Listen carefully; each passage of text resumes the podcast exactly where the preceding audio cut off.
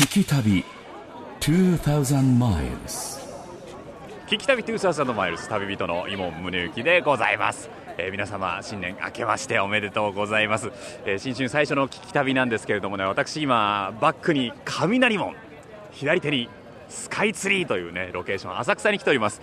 浅草はいつ来ても人出がすごいんですけれどもね私久しぶりにえこの浅草に来ましたが駅を降りてものすごい数の外国の方が、まあアジア圏のみならずね欧米の方もたくさんいらっしゃいまして、えー人力車の、ね、皆さんも巧みに英語を使ってですね皆さんをこう人力車に乗せようと営業中でございまして、まあ、2016年いろいろな、ね、ロケ考えたんですけれどもやっぱちょっとめでたくて賑やかな場所からということで聞き旅スタートしたいなと思っております、えーというわけで2016年最初のロケ新年は浅草からということでございまして今日も最後までお付き合いください。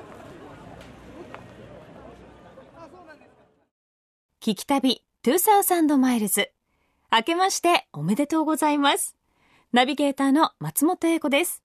本年も聞き旅をどうぞよろしくお願いいたします。この番組は日本列島北から南までおよそ2000マイルを旅しながらその土地に暮らす方々と出会い、歴史や芸術、食文化などの魅力を聞き、その街ならではの音に触れ合う旅番組です。さあ、今回の聞き旅は、2016年最初の放送ということで、当番組プロデューサーでもあります、旅人の伊門宗行さんが、多くの初詣客が訪れる浅草をぶらりします。題して、2016年、新年は浅草から。雷門に仲見世通り、浅草寺といった観光名所から、お蕎麦に天ぷら、甘味どころなどのグルメまで楽しみがいっぱいの浅草。明治から昭和30年頃にかけては日本一の繁華街だった場所で映画館や演劇場などが数多くありました。現在は映画館がすべて閉館するなど一時期の賑わいはなくなってしまったものの古き良き昭和の時代を色濃く残していることから外国人の方を含め年間3000万人の観光客が訪れる東京の名所であることは今でも変わりません。旅の様子は番組ホームページの動画や旅日記でも楽しむことができます。ぜひホームページをチェックしながら聞いてみてください。アドレスは jfn.jp スラッシュ旅。2016年、新年は浅草からスタートです。聞き旅2000 miles. 今雷門をくぐって、えー仲見世通り入ってまいりますが一体これちゃんと通れるのかなっていうぐらいたくさんの観光客の方がすごいな右も左もね皆さん映像でご覧になったことあると思いますが仲見世っていうのはもうお店だらけなんですけれども人形焼き売ってたりね。あの雷門の提灯売ってたり美味しそうなおせんべい売ってたりあのここはねもう買い食いしてくださいっていうようなね場所でございます。お土産買ってくださいっていうような場所でございました。あめでたいね、えー、画商って書かれたあのタコがぶら下がっていたりとかもうなんかお正月って感じもしますよね。僕のこの浅草の仲見世っていうイメージはどちらかというとその外国人向けっていう感じがすごく強いんですよね。だからあの僕らが思っているようなあの和風のものじゃなくてちょっとこってりした和風のものが多いんだよね。なんでここにっていうようなね、えーセンスが売ってたりとかですね。あの浅草寺の中にも五重塔ありますけれども金ピカの五重塔売ってたりとかねしますよ。あ船輪の芋ようかんさんなんかおしゃれになってるじゃないですか。老舗もやっぱり。あと最近ね浅草って言ったら揚げまんじゅう。1個100円で売ってますけど。あーおせんべい美味しそうね。こっちが人気なの？じゃあこれ、うん、じゃあこれ。うんうん全然そのまんま大丈夫。はーい。ありがとうございますおせんべいのねあの亀屋さんというところで亀の甲羅型のおせんべいを一番人気。だった。8枚で500円ですって。じゃあせっかくですからいただきましょう。うん。香ばしいですな。あちょっとちょっとピリ辛ちょっとピリ辛で美味しいわ。うん。なんでせんべいってこう人が食べてるの見ると食べたくなるんだろうね。みんなで食べみんな食べたくなっちゃう。あ本当だ。ピリ辛。ちょっとピリ辛で美味しい美味しいうん。すごいな。あ仲見世通りは夜もいいですよね。あの閉まる前。今だったら日が落ちるのも早いからパッと電飾が綺麗になってね。外国の方感動していかれるみたいですね。いやーここですよね。お線香の煙がもうもうと立ち上がってますけれども。これを自分の良くしたいところ。僕はもう喉。ね、2016年あの僕今マイクに向けてやってますからね。2016年皆さんも、えー何かいいいいことが起こりますように、えーうちの親分は頭に、え毛が生えまー毛が生えますように まだまだ言うかっつって。俺中学生ぐらいの女の子が受けてました。よかったよかった。俺も受けたよ。聞き旅2000 miles.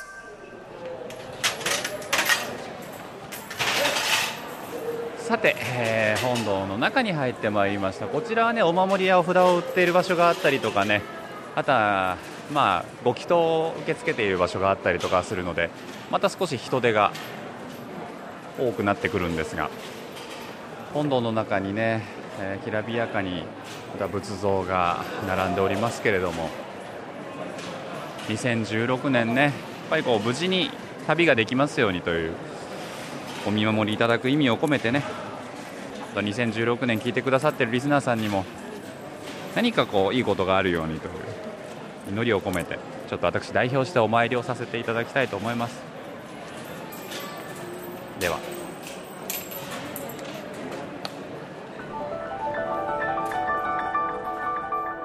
Feel the air, feel the landscape」「Spread イ」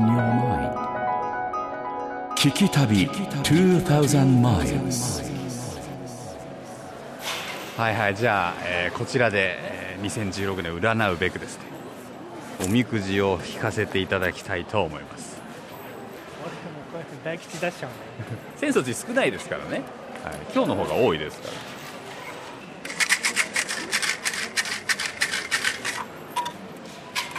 87番が出ます。87番。7番。え？あ嘘でしょ？大吉だよ。え？嘘でしょ？浅草寺で大吉とか？嘘でしょ？初めて。えー、とちょっと読みますね。第87大吉。石の中にある宝石を偶然掘り出すとは思いもよらぬ幸いに出会うことを言います。砂を振って金が集められるように生活の中で財宝が自然と集まるでしょう。天にかなう大いなる出世への道は広々として世にもてはやされるでしょうただ意志を固くして一心に努力することをしなければ何事にも上手成就しないと思いましょうありがとうございます大吉お守りにしたいと思います松本英子がお送りしている聞き旅2000マイルズ。今回は2016年新年は浅草からと題して、伊門宗行さんが浅草をぶらりしています。雷門をくぐり、中見世通りを進んで浅草寺へという浅草観光の定番からスタートした新春の聞き旅。まずはスタッフ含め全員でおせんべいをいただいていましたが、年明けから聞き旅らしい始まりですね。そして、イモンさん、おみくじで見事に大吉を引き当てて随分と喜んでおりましたが、実は浅草寺のおみくじは今日が多いことで有名なんだそうです。それは江戸時代からの古来のおみくじをそのまま受け継いでいて、今日がなんと全体の3割という比率。これを守り続けているからだと言われているんです。そんな中で、大吉というのもイモンさん、2016年持ってますね。幸先がいいです。そんな大吉で気分を良くしたイモンさんが次に向かったのは、伝法院通り。およそ200メートルの通りに、江戸切子やお団子のお店などが並ぶ江戸の街並みを彷彿とさせる商店街です。さてさて、えー、浅草寺のね参道ちょっと脇へそれると伝法院通りとね。ここまたねちょっと風情いいんですよ。あのそれぞれのお店のね、えー、ここも両隣に、えー、道の両脇にお店が並んでるんですけど看板のテイストとかね、お店の屋根のテイストが黒で統一されていてすごくね映画のセットみたいな感じもするんです。で道幅もね少し広く取られてるんで。僕も昔あの職人さんにインタビューする番組やってた時にねこの辺に来て、えー、串屋さんだったかな？取材に来たな。何これ？ホットドッグ。浅草メンチって何？すっごい行列してるけど浅草メンチ。そうそうそう。あそう。与野屋柘植の串与野屋串穂さん。ここ昔来たんだ取材に。主人ご主人がまだねお若くてね。とてもあの下町の切符のいいご主人でしたけど。っていいんだよね。ね。かそうそう。紙の通りね。紙のない人がいてるよ今。紙の通りがいいんだよね。何の説得力もなかったけど。昔はふさふさだで、えー、伝法院通りここもねちょっと名物の一つだな。行列の。大黒屋さんっていういわゆる天ぷら天丼のお店ですね。僕もね昔何度か来たことあるんですけども店の前通っていくとこの香ばしいごま油の香り。これ江戸前の天丼ですね。あの東京とかあの天ぷらっていうのはごま油で揚げるんでこういうカリッとねいい香りがする。ちょっと色味も濃くてね味も少しちょっと濃いめなんだよね東京の天ぷらって。別館にもお席の用意がございますとは書いてありますが行列が途絶えることがないっていう人気店でございます。いいよな用品店にはおばあちゃんが店番してたりとかいい雰囲気だね。天保院通りを歩く方々を見下ろす形でネズミ小僧次郎騎士の像が立っております。でここ、えー、また浅草公会堂の方にね道を折れていきますが 鈴を鳴らしながらちょんまげのかつらかぶったまんじゅう屋さんがシャリンシャリンと言いながらおまんじゅうを担いで。おかもちみたいの担いでね歩いてましたけど。浅草公会堂の前に手形がたくさん並んでるんですよね。いわゆるあのハリウッドのウォーク・オブ・フェイムみたいな感じなんですけど名前を見てみるとそれこそ、えー、文枝さんになる前の多分三子師匠でしょうね。桂三子中村勘九郎さんとか市川左團次さんとかね。日野照正さんもですか？へえ二角さん二角あ本当だ。お人間国宝の一流祭定水師匠。講談師ですね。あさだまさしさんがありますね。さだまさしさんの斜め上が田中邦衛さんというのがもう北の国からラインというのがいいですねこれね。あ池波正太郎先生じゃないですか。あそんなに大きくなかったんですねってすごい。美空ひばりさん。美空ひばりさん。うわ。うわだんだんこう年代が古くなっていきますね。こっちに来ると。平成今度は4年昭和55年とかのある。昭和54年。南春夫さん。皆さんねこう足を止めてしげしげと眺めておりますよ。こちら平成19年ですからそんなに古くないですね。あ渡哲也さんとか。あ石川さゆりさんとかね。相川翔さん。俺だよ。俺だよ。分かったよ。分かったよ。まあ新春も挟んでくるな。ものはねお君は。スターの手形平成27年。昨年です昨年ですな。ああ中村時蔵さん。堺正明さん。大沢優里さん。あ明健さん。へえ大沢優里さんがここにね手形を残すということはそしたら私もいずれねえ？え浅草公会堂の前に並んでいるスターの手形を見ながら私もいずれはなんて言っておりましたがイモンさんいけるんじゃないでしょうかね、まあ、何せ浅草寺で大吉引いてますからこれは期待しましょうね。松本英子がお送りしている聞き旅2000マイルズ。今回は2016年新年は浅草からと題して旅人の伊門宗行さんが昭和の香りが色濃く残る浅草を散策しています。浅草国際通りに出た聞き旅一行。続いては宮本宇之助商店にお邪魔しました。こちらは歌舞伎座や国立劇場国立能楽堂をはじめ全国の神社仏閣に太鼓やおみこしなどを収めている老舗です。実はここには世界の太鼓を集めた太鼓館があるんです。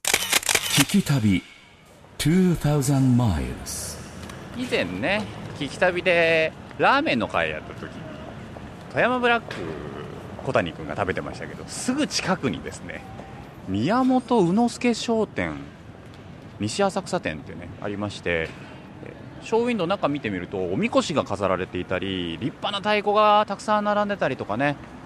あそうか世界の太鼓博物館って書いてあるんですよ。太鼓館。浅草で太鼓。あもうとりあえず行くしかないでしょうっていうことで中に入ってみましょう。太鼓館は4階でしたね。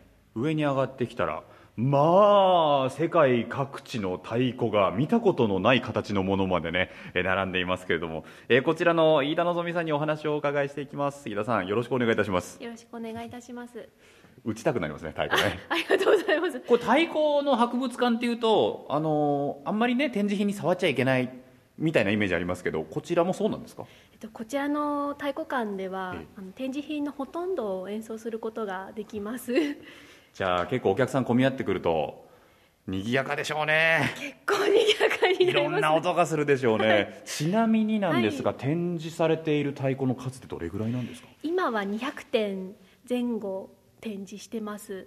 はあ日本だけじゃないですよね。はい、世界各国のアフリカですとかヨーロッパ、アメリカ、もう世界中のものを展示してます。ということは太鼓文化っていうのは世界中にある？もう本当に世界中にどこでもあるという。どこでもあるって考えていただいたそう方が。ですよね。ちょっとじゃあいろいろとご案内いただけますか？はい。もしよければまずはじめに日本の太鼓。ああはい。いわゆる太鼓っていうと皆さん想像されるのがこの長堂太鼓長堂と太鼓ものです、はい、この音色聞いていただくと皆さんあーって思うと思うんですけども。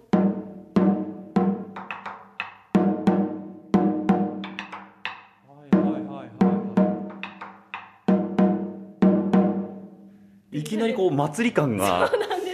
ねえこう新春から祭り感が出てきてちょっと楽しくなってきますけれども。ああそうかそうかもういろんな地域で歌われてまして盆踊りですとか、はいはい。今でいうと組太鼓って演奏の中でも使われたりしてます。まあ、日本でいうポピュラーな太鼓の形ですよね、はい他にもね外国の面白い太鼓たくさん並んでます。ちょっと向こう行っていただくと面白い動物の皮を使った太鼓があります。面白い動物の皮？あの左にあるあの一番大きなものなんですけれどもこれ真っ黒なえー、何？これ。何度の皮を使ってると思われますか？えー、っと触ってみていいですか？大丈夫です。大丈夫ですか？奥の方触るとあの動物の毛が残っているのでちょっと質感がわかるかなと思うんですけおお本当だ。あの太鼓の側に貼られてる皮ですね、ども、なんか毛皮感がありますよねただかなりこう硬い毛ですよね。そうなんです。硬くて厚いで大きいもので象の皮をえー。使ってる太鼓なんです、これどこの太鼓ですか？ベトナムのベトナム。太鼓なんですけれどもエデ族というエデ族。はい、民族が使っている太鼓です。すごい。一本作りの銅には象の皮が貼られているという。ねなかなか現地でも象の皮を使うっていうのは珍しいようなんですけれども、ええええええ。ここまでの広大きさの皮を取れるっていうのは大型の動物でないとかなわないですそうですよね。これ直径でいうと大体6 4 0センチぐらいありますか？もうそもうちょっとはい。かなり大きいですもんね。音はどんな音がする？今これもうた叩いていただいてないんですけどもちょっと乾燥してしまってるんですけどもどんどんとあこ本当だ地鳴りのような音がしますね。なんかちょっと厳かな気持ちにもなりますよね。はい。あれこの太鼓っぽくないものもねありますけれども。そうなんです。あのだ太鼓は打楽器の一種ですので、ええ。あの他にも打楽器っていう分類でいろいろあります。これはあのインドネシアのグンデルという楽器でガムラン音楽でガムランはいはいはい。ちょっと鳴らしてみます、ああはいはいはい。あの仮面かぶりたくなりますよね。仮面かぶって裸で踊りたくなりますね。ガムランの音しましたね。スティールパン。ああもうそうか。スティールパンはそうですね。もう完全にドラム缶ですもんね。ドラム缶をベコベコ叩いて作ってるやつですもんねこれは。そうか。これなんかもう皆さん一気にカリプソだよ。ちょっと叩いてみようか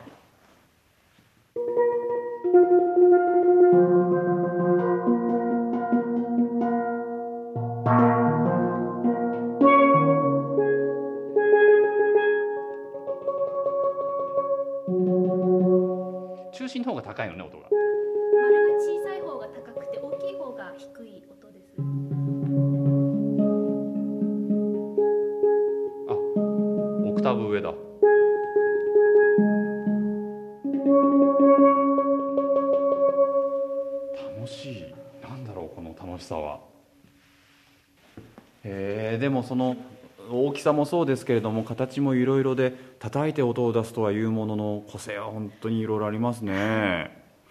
うーんなんでまだでもこう太鼓これだけ集めようとされたんですか？もともと。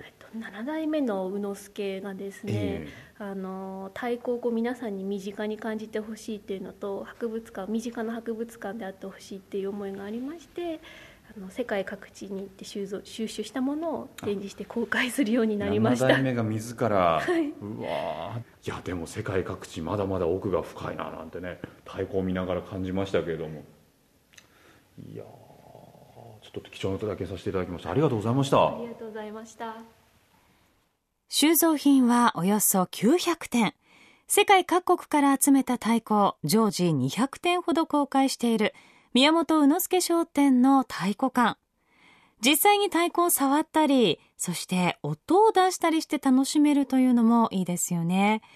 取材が終わった後も、いろんな打楽器を試し打ちしていたという聞き旅一行。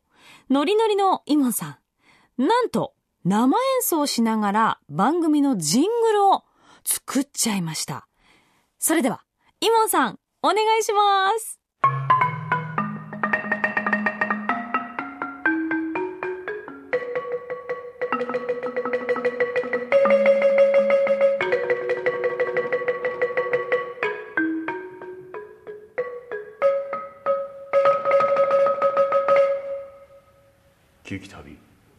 2000 miles. 叩いてるシーンがちょっと長いかな。いやでも素敵な、素敵なジングルでした。まあ浅草って言ったらここぶらりしないわけにいかないでしょうというね、えーロックってわかります？漢数字の6に区別の区、えーロックってね。浅草ロックっていうのなんですけどここロックブロードウェイ商店街という商店街で、えーなんでもね2016年の10月今年の10月1日が浅草ロック劇場誕生130周年になるんですってね。あの僕も久々にこうロック歩きますけどずいぶん綺麗になりましたね。右も左も新しい建物もう側が新しくなってるんでしょうね。お店自体は昔からあるお店多いんでしょうけれども建物自体がどんどん新しくなっていってちょっとしたこれなんだろうなあの都市の様相を呈していますよね。昔ながらのロックの面影ってどっかに残ってんのかな？クスビルは長いですよね。ロックスビル長いね。こう商店街歩いていると見えてくるのがはい浅草園芸ホールですよ。これやっぱ浅草の大衆園芸の拠点みたいなところありますよね。ここからね数多くの名人たちが生まれていったわけですか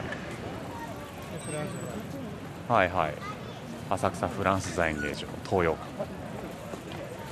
ここのうん。エレベーター係をたけさん。がああそうかそうか。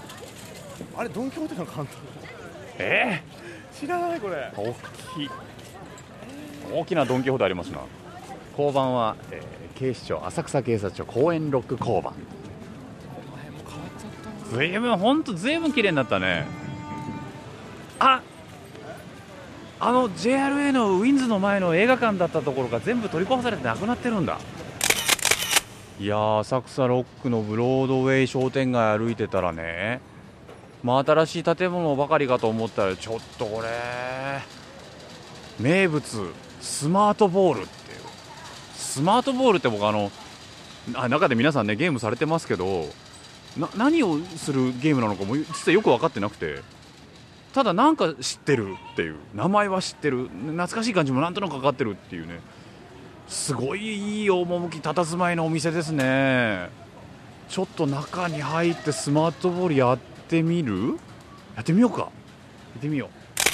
聞き旅2000 miles. いや店内ものすごい賑やかなんですけれどもね。僕もちょっとやってみたいな。あのお店の、えースマートボール見ます館の江川明則さんにちょっとお話をお伺いしていきます、江川さんお忙しいところ。すいません、お邪魔しちゃって。あのこちらのスマートボールのお店オープンしたのいつ頃なんですか？えー、これもう67年前です。67年前。その頃ってのはまたこの浅草のこのロックの雰囲気も全然違ったんでしょうね。違いますまずこの通りが向こうが渡れないんですよ、え渡れない？えー人が多くて。そんなに賑わってたんですか、ええ。まあ今でも相当賑わってますけど当時はもっとすごかった。今ガラガラです。さすが当時東京随一の繁華街と言われただけあって、スマートボールのお店ってのはちなみに当時浅草には他にもあったんですか？ありました。全部で7軒あります。7この軒界隈で。もうじゃあ流星を極めていたっていう感じなんですかねその当時は。そうですねそれが今じゃあこの1軒が残って、えー時代に取り残されて。いやいやいやいや スマートボールも持ってるという。ちなみになんですがスマートボールっていうのはあのどういったゲームえーボールを打って穴に入れると。で入ると球が出てくると。こう単純なゲームですね、まあ、パチンコの原型です。ああそうなんですね。今あのスマートボールの台が全部でお店の中には何台ぐらいあるんですか？えーこれ60台です60台えーただあの故障してる台がありましてそれまだ治りきらないですね。ちなみにこの台って67年前から現役なんですか？これ64年前です。64年前のものなんだ。うわー。え壁際にはなんかこうパチンコ台みたいなものも並んであますか、れはアレンジボールって言います。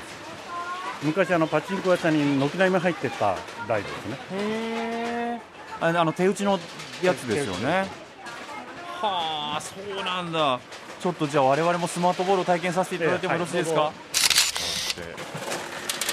わわわわわわわすごい。ビー玉のような球が出てきましたよ。賑やかでいいですねまた。えー、今はねちょっとブルーのすごい綺麗な色の球ですけど。ガラスですか？ガラスのボールなんだこれビー玉みたい。でこれを右にハンドルがありますよね。これを引いて離す。あ打って打った打った。入ってた。おうおう。なるほど。本当になんか昔のチューリップのパチンコ台みたいな感じで。なるほどなるほど。このだからこのハンドルを引く強さみたいなのも関係してくるんですかね。それで球の出る強さを書いてます。なるほど。大体1回で玉何何個もらえるんですか？300円で75個。300円で75個。開店当初から書いてません。えあ入った。わあ出てきた。これじゃあな中に入るとこのチューリップみたいなところに入ると玉がまた出てくる、でこれってどうゴールはどうすればゴールなんですか？ゴールはない。長く続けると長い人で3時間やってる。長い人で3時間やってる人がいる。わあすごいすごい面白いね。さっき入ったのになんでもう入らなくなるんだろう。欲を変えちゃいけませんよ。あの台の、ね、中にはたくさんのピンが打ち込まれていてそのピンを僕が打つとガラスの球がピンに弾かれていろいろな動きをしながら穴に入っていくか入っていかないか。大体入っていかないんですけど。あー吸い込まれていくなこれ。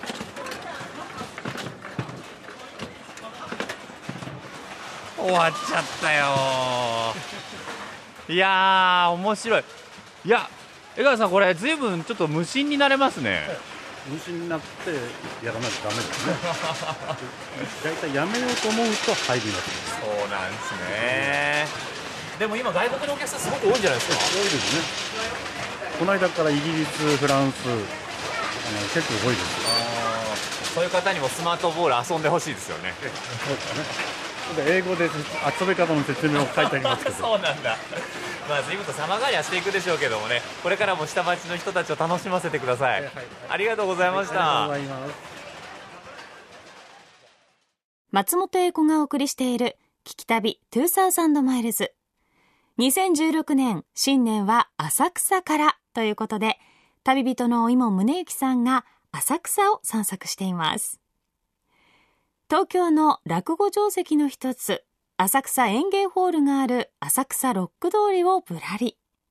新しい建物が次々と建つ中昭和の雰囲気を放っていたのがスマートボール未松館。スマートボール私も聞いたことはあったんですがいわゆるピンボールのようなゲームなんですね。温泉街でもなかなか見かけなくなったというスマートボールですが、楽しそうにプレイしていました、イモンさん。すっかり童心に帰っていました。さあ、ラストは、浅草の定番スポット、浅草花屋敷へと向かいました。いやー、久々だな花屋敷ですよ。ねえリスナーさん聞いたことあります？浅草に遊園地があってあの花屋敷っていうんですけどねもう古い遊園地なんですよ。安いんだよ入園料。大人1000円だもん。子供500円だよ。営業時間は10時から18時。これ多分ね来るのね結婚する前に奥さんと一緒にデートしたの以来だから多分10年以上ぶりかな。昔レポートでもねこちらにお邪魔したことあります。ローラーコースターに乗ったりしたんですけどね。ここはね日本で一番古い木製のローラーコースターがあるってのも有名なんだよね。今日中に入って遊べたりするのかな？入ってみますか。行きましょう。聞き旅2000 miles. 浅草花屋敷ってよく知ってるけどでも歴史だったりっていうのはなかなかね分かんなかったりして今日はあのせっかくですからこちらのですね高千代由美さんにお話をいろいろと伺っていきたいと思います。高千代さんよろしくお願いいたします。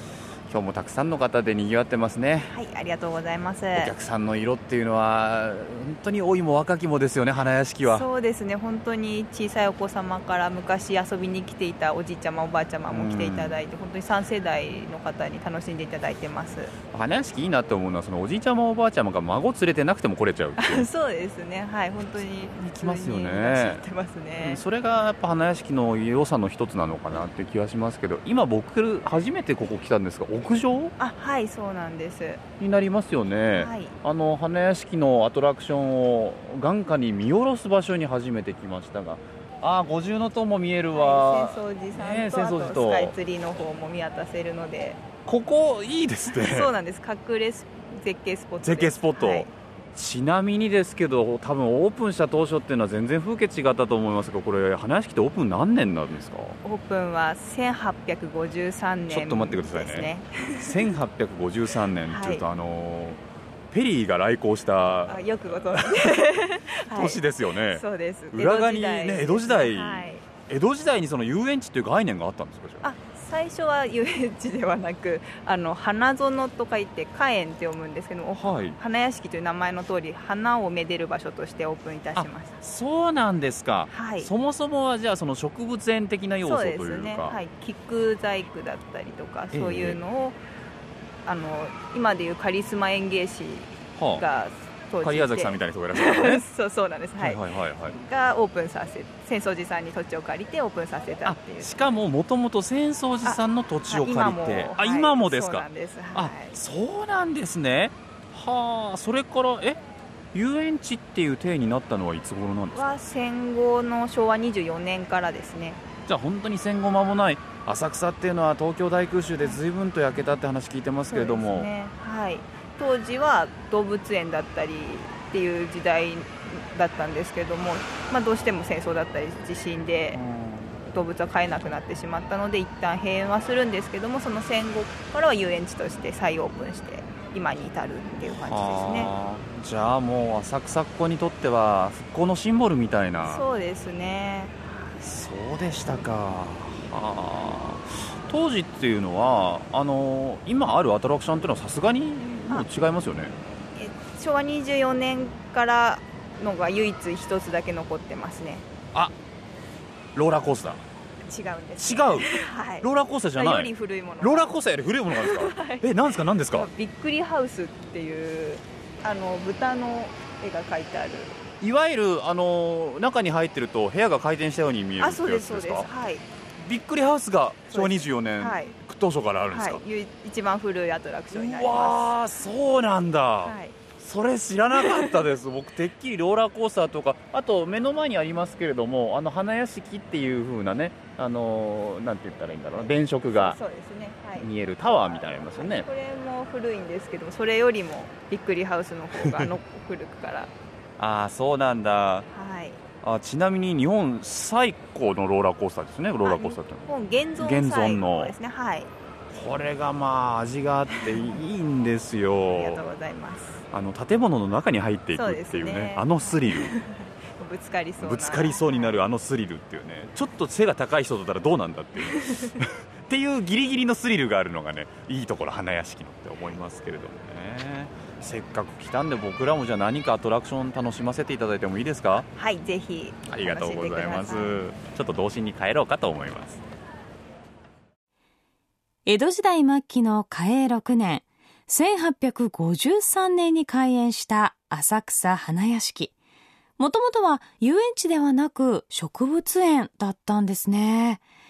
園内には日本に現存する最古のコースター、ローラーコースターや開園当初からあるというびっくりハウスなど、およそ20のアトラクションが楽しめる浅草花屋敷。他にも昔懐かしい射的や輪投げが並ぶ縁日コーナーもあって、小さなお子さんも安心して遊ぶことができるのも人気の一つなんです。私もたまに子供を連れて遊びに行くんですが、本当にあの園内のコンパクトなサイズ感もちょうどいいんですよね。さあそんな浅草花屋敷でアトラクションに乗ることになったイモンさん。聞き旅スタッフが選んだのはスペースショット。浅草花屋敷史上最強最速の絶叫マシンで地上60メートルまで一気に上がるというアトラクションです。さあ、イモンプロデューサー、番組の人気急上昇を願いつつ、スペースショットで天高く飛びます。いやーこれは。何？スペースショットにご乗車ありがとうございます、はい。頭をお手元にしっかりとつけて少し上を向いてはいはいお待ちください、少し上を向いて。頭で横や下向かないようにお願いします。カウントダウンは5秒前からのスタートです。カウントダウン5秒前からスタートです。おう。おう。ワンおおおおおおおやばいやばいやばい。やばいおお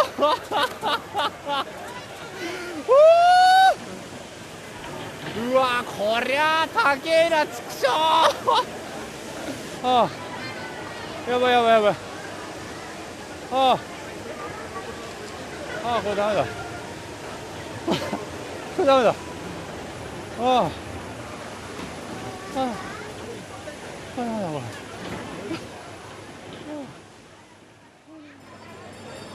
新年最初の聞き旅2000マイルズいかがだったでしょうかね。2016年新年は浅草からということで浅草巡ってまいりましたけれどもね。